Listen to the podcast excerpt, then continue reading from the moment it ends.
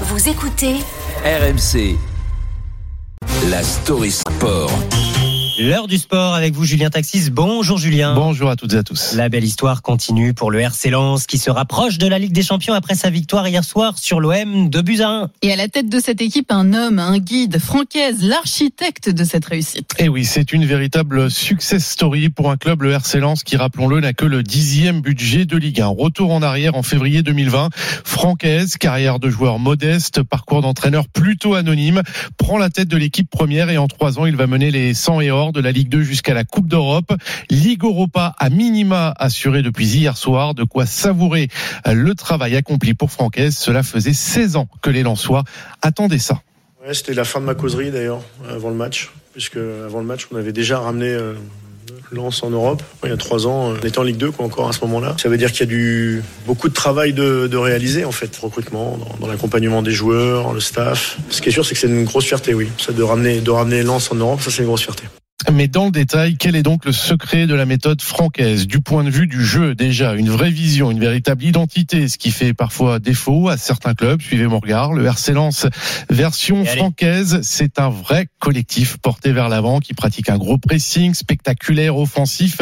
Igor Tudor, son adversaire hier, a indiqué que pour lui, francaise actuellement était le meilleur entraîneur de Ligue 1. Bref, il fait l'unanimité, y compris chez ses joueurs. Écoutez Brice Samba au micro de Canal Plus hier soir. Ah, c'est le meilleur, simplement. C'est le meilleur. Voilà, je pense qu'il a tout compris. Le jeu, comprendre. Il nous joue tous les jours. On fait que du ballon, que du ballon. Et ça se voit en match. Et c'est exceptionnel, c'est bien.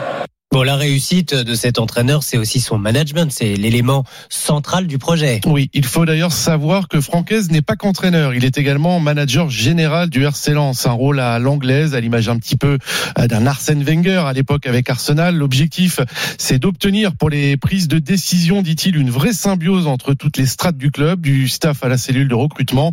Mais là où Francaise fait surtout la diff en termes de management, c'est de par sa personnalité et son caractère.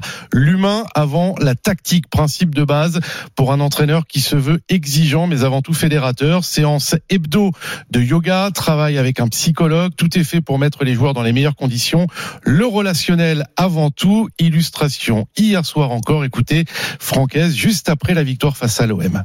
Vous voyez Monsieur Parot, dire comme, c'est lui qui ramène le vin ce soir et on va goûter des vins étrangers. Bonne soirée. Avec modération, bien entendu. Francaise nous offre en tout cas une magnifique cuvée lançoise cette saison. Et qui sait si ça ne deviendra pas un grand cru si d'aventure les Lensois allaient chercher le titre de champion de France. Heureusement qu'il y a le petit truc pour arroser tout ça parce que sinon, euh, yoga, relaxation, la relation humaine avant le jeu, j'allais dire, c'est woke, hein, cette méthode euh, francaise. Merci On est chez les beaucoup, woke. Merci Julien beaucoup, Julien.